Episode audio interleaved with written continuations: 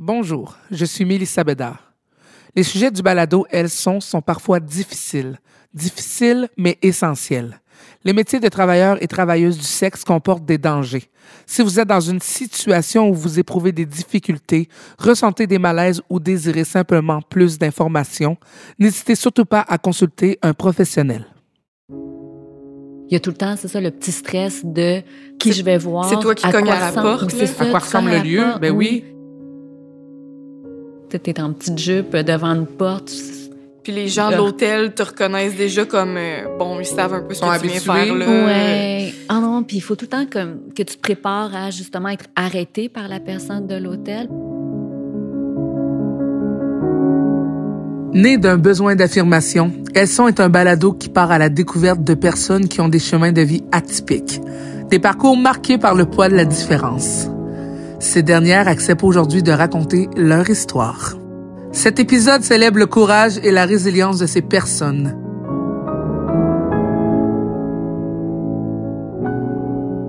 Je m'appelle Milissa Bédard. Vous écoutez Elles sont. Aujourd'hui, je vous emmène à la rencontre de deux anciennes travailleuses du sexe. Et ça, ça m'a toujours interpellée parce que je trouve qu'on consomme du sexe, j'en consomme moi-même, et pourtant, quand on décide d'en faire un travail, ça devient tabou. Alors aujourd'hui, on va démystifier. Bref, on va parler des vraies choses en compagnie de Emmanuel. Allô, Emmanuel? Salut. Et Mélodie. Allô? Enchantée, Mélissa. Donc, vous êtes deux anciennes travailleuses du sexe et j'ai envie de vous entendre sur en gros, c'était quoi? Parce que vous avez des parcours différents qui se ressemblent quand même. Donc, je vais commencer avec toi, Emmanuel. Oui, ben en fait, euh, moi j'ai fait ça pendant environ deux, trois ans. Euh, ce qui m'a amené euh, à devenir escorte indépendante, en fait, à la base, c'était la, la plateforme Seeking Arrangements. J'ai été un peu sur Seeking avec les Sugar Daddy, les rencontres comme ça. Puis, une de mes amies, en fait, était déjà escorte indépendante. puis, elle m'a aidé à, en fait, là, à me développer un profil, trouver quelqu'un pour faire mes photos, euh, mettre mon vraiment comme ma présence en ligne euh, pour pouvoir rencontrer des clients. Donc, euh, je faisais des in-call et des out-call. Donc, j'allais rejoindre des hommes à leur hôtel ou chez eux, ou certains venaient me rejoindre à mon lieu de travail. Qui, contrairement à Mélodie, Mélodie, toi, tu étais dans une agence? Moi, j'étais dans une agence, mais je suis plus vieille qu'Emmanuel aussi. Ouais. Fait qu'à à l'époque, euh, j'avais même pas besoin de prendre des photos pour euh, la publicité. J'étais vraiment hippie, j'avais pas Internet chez moi. Alors, c'était vraiment euh, une agence qui répondait aux besoins des clients. mais avant d'être dans une agence qui avait qui était euh, un in-call dans, un immeuble du centre-ville. J'ai fait du out-call et ça, j'ai pas apprécié mon expérience parce que c'était de longues heures dans une voiture avec un chauffeur ou avec d'autres filles que je connaissais pas et je trouvais euh, l'aspect sécuritaire euh, pas mal déficient. moi, j'aimerais comprendre in-call versus all-call? Out-call. Out-call, OK. In-call versus out-call. C'est ça. Ben, en fait, in-call, c'est la personne, le client vient te rencontrer dans ton lieu de travail, que ce soit ton appartement, l'agence où tu travailles, l'appartement que tu peux louer. Oui. Puis euh, le out-call, c'est toi qui vas à sa rencontre euh, dans le lieu où lui euh, t'invite. Donc, c'est un peu différent comme, comme approche. Là. Euh, T'es pas du même côté de la porte. Je sais pas si tu veux préciser ça une mélodie. Là. Il y a tout le temps, c'est ça, le petit stress de qui je vais voir. C'est toi qui cognes à la porte. C'est ça, à quoi ressemble le lieu. Ben oui. oui. Tu es en petite jupe devant une porte puis les gens de l'hôtel te reconnaissent déjà comme euh, bon, ils savent un peu ce que tu viens faire là. Ouais. Ah non, puis il faut tout le temps que, que tu te prépares à justement être arrêté par la personne de l'hôtel parce que maintenant ils ont des formations pour prévenir. C'est vrai? Euh, ouais, parce qu'ils ont c'est encore criminalisé d'être travailleuse du sexe, puis ils veulent t'arrêter, ils veulent pas que tu fasses ton travail. Alors moi, quand je pouvais m'habiller beaucoup, là, je, faisais exprès avec un gros manteau, puis je portais mes mains sur mon ventre en faisant semblant que j'étais enceinte parce que je me disais, ils vont pas mm. penser qu'une femme enceinte s'en va travailler. puis en fait, tu dis criminaliser, c'est le fait de recevoir de l'argent pour du sexe qui est criminalisé. Puis la question, c'est, c'est-tu payant? Ça peut être payant, mais je peux pas m'avancer par rapport à ça. Je trouve que ce qu'on montre, les représentations euh, culturelles d'une travailleuse du sexe, on voit que c'est beaucoup d'argent, euh, mais c'est pas nécessairement le cas. Il y a beaucoup, beaucoup de travail euh, derrière ça, que ce soit la publicité, euh, se préparer, etc. Mon expérience personnelle, oui, ça a été beaucoup d'argent rapidement, mais pas facilement. J'étais vraiment contente d'avoir cet argent-là. Il y a quelque chose d'impressionnant d'avoir l'argent liquide dans les mains. Puis encore maintenant, j'aime pas ça payer par carte. Je préfère vraiment retirer de l'argent puis avoir tout le temps de l'argent comptant avec moi. Euh. C'est quelque chose qui reste d'avoir. Ça reste. C'est une excitation sexuelle. Quand j'ai arrêté justement le travail, je me suis posé beaucoup de questions. Je me suis dit, est-ce que ça pourrait même être une sorte d'orientation sexuelle être escorte parce que ça manque beaucoup. Puis le fait d'être payé, c'est, ça représentait quelque chose de très excitant pour moi. Puis toi, Emmanuel, c'était-tu de l'argent aussi, euh, c'était-tu aussi payante? Ouais, ben en fait, c'est sûr qu'il faut calculer les frais euh, qu'on met pour euh, s'acheter en fait la lingerie, euh, des soins, tout ça. Ça c'est sûr que c'est quand même un montant qu'on investit aussi dans, dans notre pratique. sinon moi, quand je faisais des in-call, j'avais accès à un lieu où il fallait quand même que je donne une, une, un petit montant là pour louer ce lieu-là. mais en fait, vu que je décidais combien de clients je pouvais avoir par jour ou par semaine, c'était pas nécessairement du 8 clients par jour euh, back-à-back. Donc, c'était variable aussi. Ça dépend du nombre d'heures que la personne veut passer avec toi. Euh, donc, euh, ce qui vient avec aussi, c'est qu'une fois que tu l'adrénaline, le, le rendez-vous se termine, tu le cash dans ton portefeuille, tu sens que comme, OK, la nuit m'appartient là, un peu, puis il y a l'aspect de, de, la dépense facile euh, qui vient avec. Là. Bon, mais je vais aller euh, m'arrêter au bar. Euh, donc, oui, c'est quand même un cash flow qui rentre, mais ça ressort aussi rapidement, puis ça vient avec l'espèce de frénésie, d'euphorie de, de ces rencontres-là aussi. Là. Oui, c'est vrai qu'il y a vraiment cet aspect-là d'euphorie. Je me suis tout le temps demandé, moi, par rapport à la dépense, si ça avait un lien avec le fait que je me sentais coupable quand même de faire ce travail-là, puis que cet argent-là, je pouvais pas le garder ou pas le garder juste pour moi. C'est quelque chose que j'ai mm-hmm. regretté par après. Je, l'avais caché à ma famille que j'étais escorte. Puis après, quand j'en ai parlé à mes frères, je leur ai dit, vous devez comme le regretter que je vous en ai pas parlé parce que je vous aurais offert comme plein de mm-hmm. cadeaux, etc. Puis en même temps, je veux dire, c'est mon argent, l'argent que je fais maintenant, j'aurais pas en tête de le dépenser pour mes proches, mais à cette époque-là, cet argent-là, il fallait absolument que j'en fasse quelque chose. Moi, je veux savoir, est-ce que vous en avez parlé à vos familles, vos amis, Mélodie? Tu m'as dit que tu l'avais dit finalement plus tard à tes frères. Et c'est ce que j'ai trouvé difficile parce que j'aime pas ça mentir. Alors, plutôt que de, de, mentir sur un autre travail que j'aurais, j'ai juste coupé euh, mes liens avec toutes les amies que j'avais. OK. Plutôt que de leur mentir. Puis je reviens souvent sur ça, cette période-là de, de, ma vie. J'ai été escorte deux ans, puis euh, chaque vendredi, j'allais au dépanneur, puis je prenais les revues à potin, puis c'était ça mes nouvelles amies. C'était comme ça mm. que j'avais des nouvelles de d'autres personnes extérieures à moi.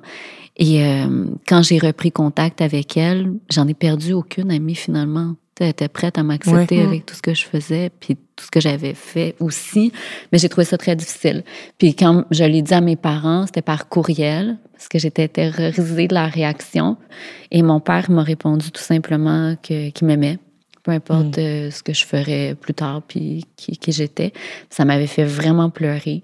Puis ma mère, euh, elle voulait plus comprendre, fait qu'on s'était rencontrés, puis elle m'avait posé plein de questions. Elle voulait vraiment s'assurer, en fait, que j'avais jamais été forcée de faire quoi que ce soit.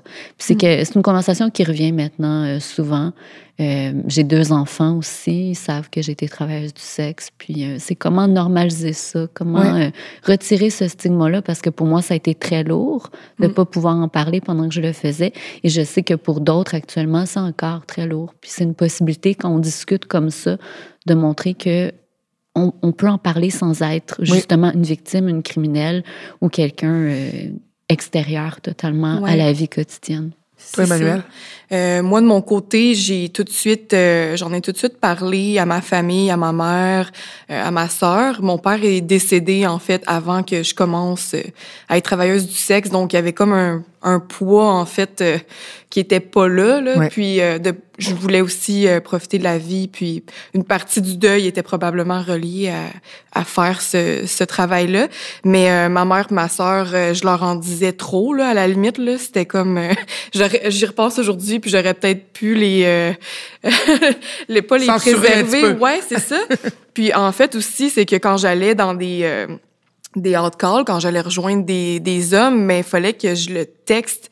Il fallait que quelqu'un sache au moins où j'étais. Donc, j'ai quand même euh, pu avoir cette possibilité-là de donner mes, mes localisations, disons, avec euh, des membres de ma famille. Là. Puis euh, ça, ça a été au moins, en fait, je me suis sentie acceptée puis respectée là-dedans. Puis on, on est toujours à risque, mais le fait de pouvoir leur dire, en fait, ça m'a aidé à me sentir plus en sécurité là, aussi. C'est ça, comme on t'en parle un petit peu, on est, on est là-dedans quand il y, a des, il y a des risques dans tout. Hein, il y en a des risques dans tout métier.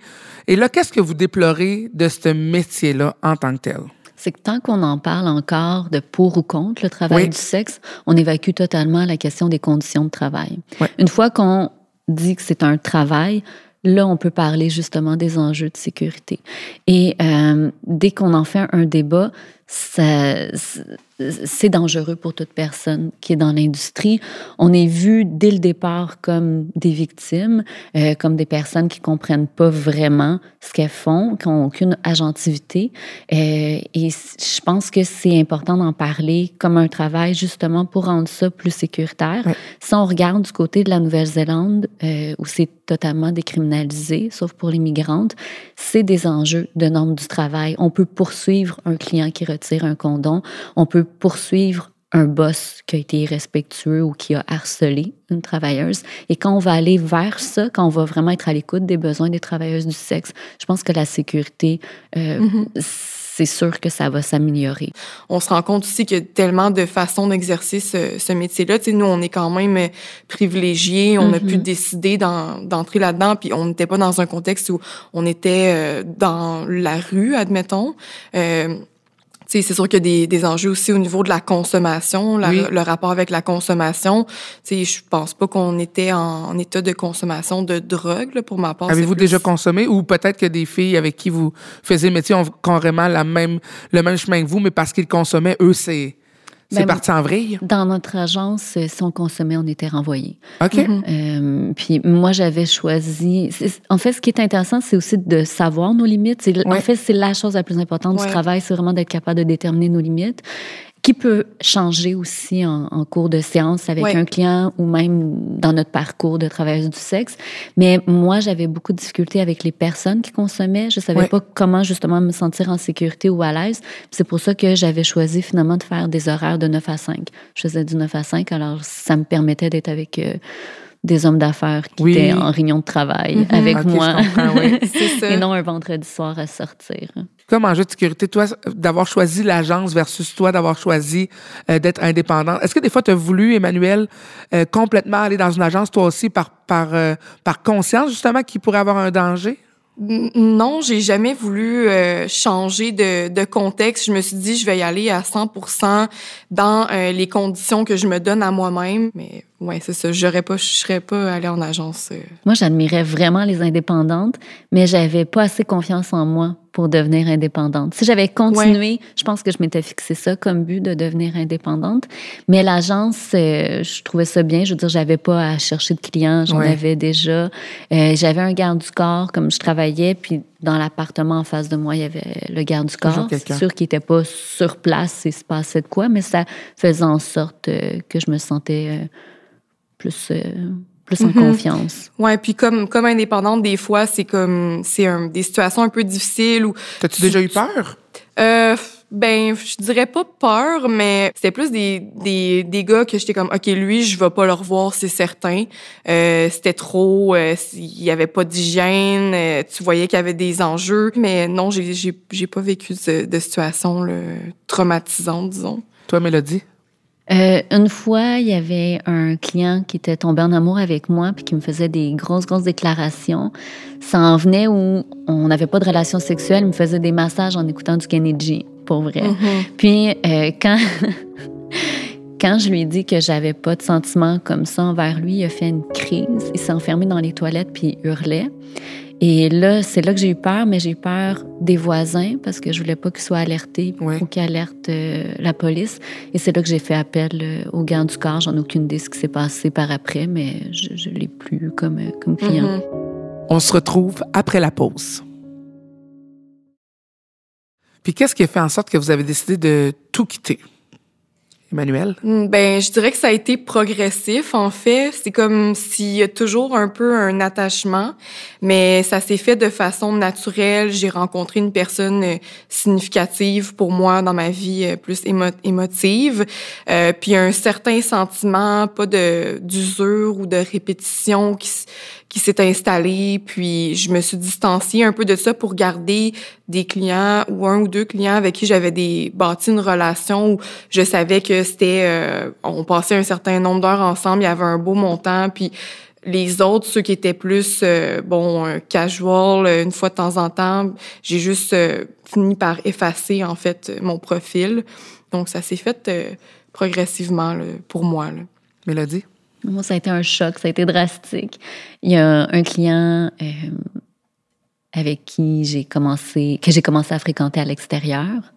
Puis euh, soudainement, il m'a dit qu'il pourrait plus jamais me revoir parce qu'il n'était pas capable euh, de continuer à m'imaginer travailler comme escorte.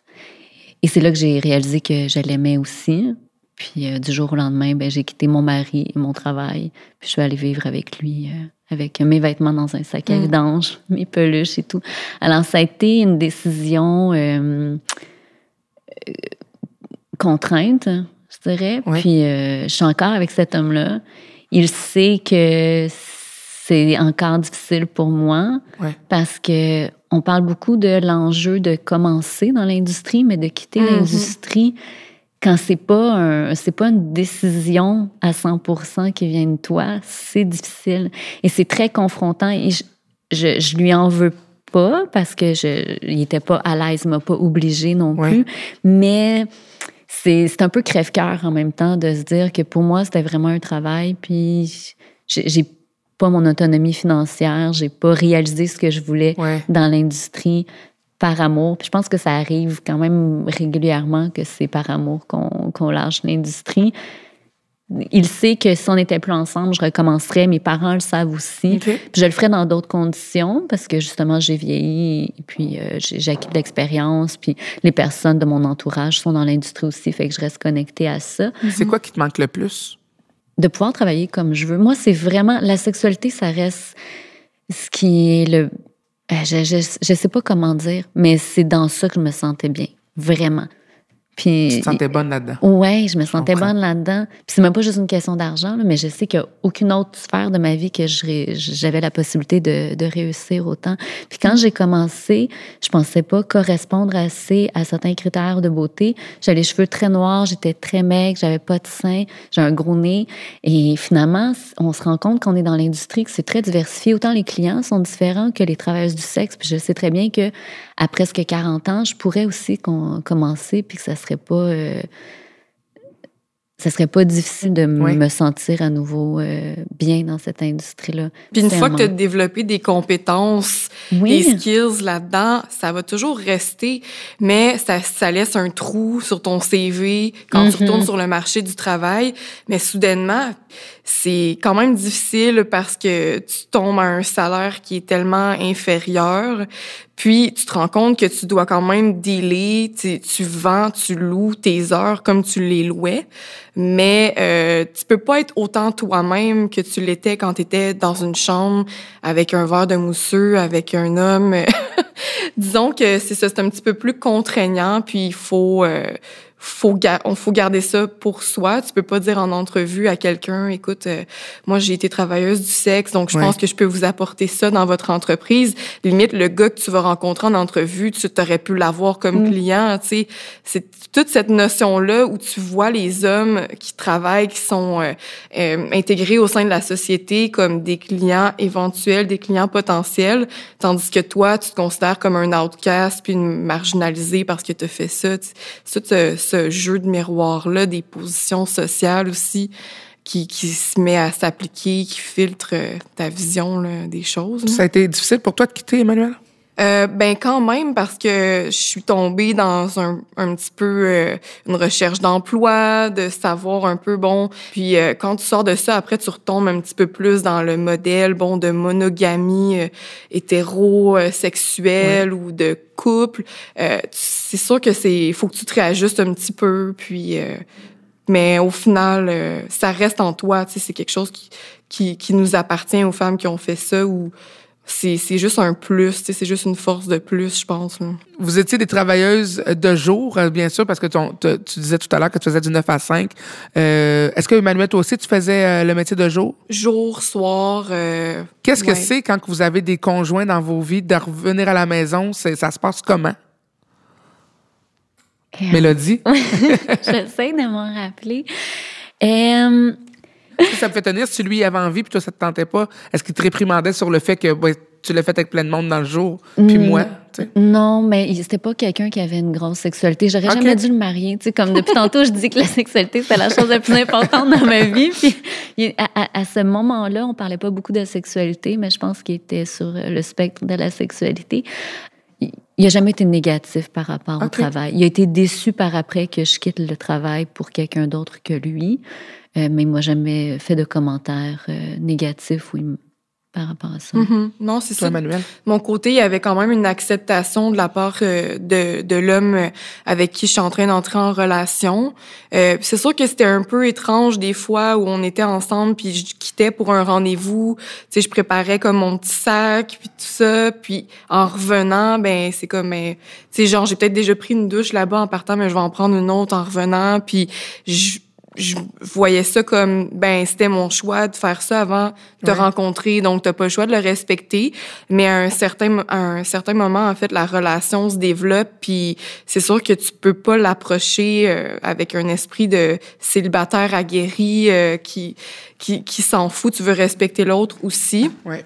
Moi, pour moi, ce qui a été difficile, c'est vraiment de déconstruire un peu ma sexualité parce que au début, dans ma relation, j'étais plus comme en mode, ben, je mets de la lingerie, je fais un setup, euh, des playlists, puis très construit comme l'image, tu sais, de la de la travailleuse du sexe où j'avais des habitudes dans ma sexualité où il a fallu que je déconstruise ça puis de m'ouvrir à une forme de vulnérabilité de OK, on va faire l'amour le matin quand je me réveille puis comme j'ai pas de maquillage, c'était comme incompréhensible pour moi là, c'était difficile de m'ouvrir à ça. Puis c'est encore quelque chose que je dois travailler euh, de d'accepter le moment où la relation mais là on sent que l'intimité se développe. Ben go on le fait là. Quand j'étais habituée de ben on se rend compte c'est c'est construit c'est prévu d'avance on performe euh, une, déesse de la sexualité étiez-vous un peu comme un personnage? Ben je pense que capable de différencier la la Emmanuel la mélodie de la vie de tous les jours puis on s'en va faire un show je pense que dans mon cas, oui, il y avait une forme de personnage là où il y avait, il y avait quand même, j'assumais que je buvais un petit verre, euh, je prenais un shooter avant de voir un client, puis c'est sûr que avec eux, j'étais quand même extravagante. Euh, tu sais, je, m'adaptais à leurs besoins. Tu sais, si le gars était un peu plus low key ou plus tranquille, euh, tu sais, j'allais pas comme monter dessus pour le rider direct. Je m'adaptais à ce qu'il voulait, à ce qu'il demandait. Mais là, après, c'est que ça te force à te poser la question, toi, tu veux quoi? Tu désires quoi? Là, vous êtes plus, plus du tout là-dedans, mais quand vous voyez des filles euh, comme avec les réseaux sociaux, les plateformes justement qu'on peut euh, mettre des photos, des vidéos, puis que leur compte de banque monte en flèche, mm-hmm. est-ce que ça, ça vous attire ou pas du tout? Pour moi, en fait, je pense pas. Euh, je trouve que en fait, il y a, y a, un bassin de filles tellement grand qui vont essayer ça faut vraiment que tu te démarques là, pour faire des, des masses de cash là-dessus, selon moi. Puis ça demande en fait, tu d'entretenir le, le, le truc. Quand, ça demande de, faut que tu mettes des heures là quand même là, pour euh, pour réussir à monétiser ça, selon moi. Donc je pense pas que j'irais euh, nécessairement euh, me plonger là-dedans, mais je respecte le fait que certaines femmes vont peut-être passer par ça, comme moi je suis passée par seeking arrangement avant d'aller plus loin. Tu sais, il n'y a pas de relation sexuelle, c'est juste du, des vidéos, des photos. La consommation. C'est un petit peu, c'est une porte d'entrée un petit peu plus douce que d'ouvrir la porte à quelqu'un que tu connais pas puis qui rentre vraiment dans ta bulle. Euh, Toi, Mélodie? Moi, je pense que c'est énormément de temps investi. Puis je ne serais pas capable. Je, je, sais que je serais pas capable. Non seulement de faire des belles photos, des belles réalisations de vidéos, de discuter avec les, les clients potentiels, d'avoir une présence, et que ça demande beaucoup de présence. Euh, que je sais que je serais pas capable. Je pense que c'est des plateformes intéressantes, mais qui sont pas adaptées justement pour tout le monde. Puis euh, j'admire les personnes qui réussissent. Euh, je crois que justement on doit pas les stigmatiser comme, comme on le fait euh, avec Hélène Boudreau puis avec d'autres personnes. Encore là aussi, euh, il faut être capable de parler des conditions de travail, de mm-hmm. qu'est-ce que ça nécessite, parce que plus euh, il y a des restrictions sur ces plateformes-là, comme OnlyFans, on voit qui s'attaque en premier, ça va être les personnes marginalisées. Les personnes trans qui sont sur ces plateformes-là, c'est toujours plus difficile pour elles. Euh, je, parle, je pense aussi aux personnes racisées qui euh, subissent beaucoup plus euh, de restrictions, de, je voulais dire pas punition, là, je sais pas euh, comment Mais je comprends très bien, oui.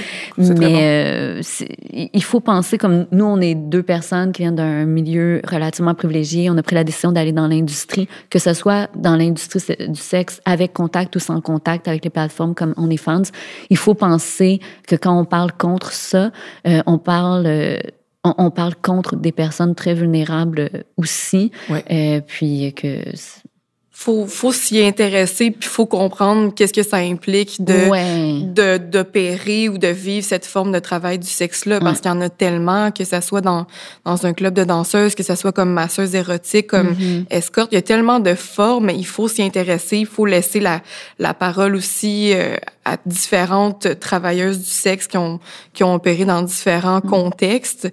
Sinon, euh, tu sais, on ça suit aussi le fil des évolutions euh, sur le web avec la distanciation sociale. Je mm-hmm. pense qu'avec la COVID, ça a permis à certaines femmes de pouvoir continuer à exercer un, leur métier aussi, d'offrir des services en ligne. Là. Donc, euh, oui, c'est quand même important euh, de de, disons, leur donner de l'attention puis respecter, respecter ce qu'elles font, même si nous, on serait peut-être pas prêtes à s'embarquer euh, là-dedans. Là.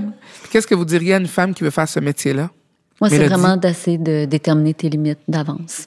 Ouais. Euh, de trouver un cercle de proches qui sont prêts à l'accueillir dans ce qu'elle vit, dans ce qu'elle va vivre. Ce qu'Emmanuel disait tantôt, euh, le fait de donner le, son numéro de téléphone, l'endroit où elle se rendait, c'est tellement important d'avoir une personne comme ça en qui on peut avoir confiance quand on travaille. De rechercher, si on a besoin d'aide, il faut pas avoir peur, mais de, de demander de l'aide, mais il faut trouver ces personnes-là ouais. aussi. Puis il faut les exprimer aussi, ces limites. Tu sais, il y a un langage qui est assez codé. Il faut au moins se donner la peine de faire quelques recherches ou si on n'a pas une personne intermédiaire pour nous aider à entrer là-dedans, de prendre le temps quand même d'évaluer euh, ce qui est disponible selon mm-hmm. nous ce qu'on veut. Il faut que la personne, en fait, se pose des questions. Donc, moi, je donnerais pas nécessairement de conseils ou quoi que ce soit, mais plus de faire une introspection. Pourquoi tu veux faire ça? Euh, Est-ce que tu veux faire ça? Euh, As-tu un objectif de temps ou un montant que tu veux atteindre? Euh, quel type de clientèle tu veux, tu veux avoir? Donc, euh, tout ça va, va varier après ça selon ce que tu vas offrir, sur quelle plateforme tu vas te présenter ou donc, je pense c'est plus de faire une introspection, de faire une petite recherche, aussi de tenter le, terrain avant de se lancer là-dedans un peu à l'aveugle. Mm-hmm. En terminant, je voudrais savoir, est-ce qu'il y a des réseaux ou euh, des places où ce que les filles, les hommes peuvent aller chercher de l'aide s'ils euh, sont pris dans une problématique justement de, de, de mauvais traitement ou autre, là? Ou tout simplement d'isolement. Des fois, on, on, pense euh, comme aux choses très grosses, mais ça peut être tout simplement une situation d'isolement. Euh, J'ai beaucoup apprécié, moi, l'organisme Stella, euh, mm-hmm. qui offre beaucoup de conseils de sécurité sexe aussi. On peut se rendre et avoir des condoms, des lubrifiants, beaucoup d'écoute, rencontrer d'autres personnes de la communauté aussi de l'industrie du sexe. À Québec, il y a Projet Lune, il y a Vénus à Laval, si je me trompe pas, Hémisphère aussi, et d'autres organismes connexes, par exemple... Je pas me tromper, Aztec, qui est pour euh, les personnes trans, pas seulement dans l'industrie, mais qui ont une bonne écoute puis qui peuvent offrir justement du soutien et après te mener avec euh, vers d'autres organismes plus appropriés selon euh, tes problèmes d'aide. Puis à partir de, de, là, ils peuvent te donner accès aussi à un réseau quand même d'organismes complémentaires, je pense. Un accès au logement, euh, refaire ton CV aussi si tu veux plus être travailleuse du sexe. Ah mais merci beaucoup Mélanie, merci Manuel. Écoutez, vous m'avez vraiment aidé à mettre la lumière sur justement ce métier qui est tabou mais qui est pour moi si si normal. Vous êtes là pour aider les gens mais c'est important de se rappeler qu'il faut suivre ses limites et que notre sécurité est votre sécurité est toujours primordiale. Merci énormément. Merci. C'était Mélodie et Emmanuel dans Elles sont, un balado de Nouveau Mois. Une production de Casadel. Producteur Patrick Franck Serrois. À la recherche Charlotte Laberge. Une réalisation de Denis Martel. Elles sont est une idée originale de Caroline Arsenault et Catherine Robert. À la gestion de projet, Pascal Dick. Je m'appelle Mélissa Bédard. Pour d'autres épisodes, rendez-vous sur nouveaumois.ca.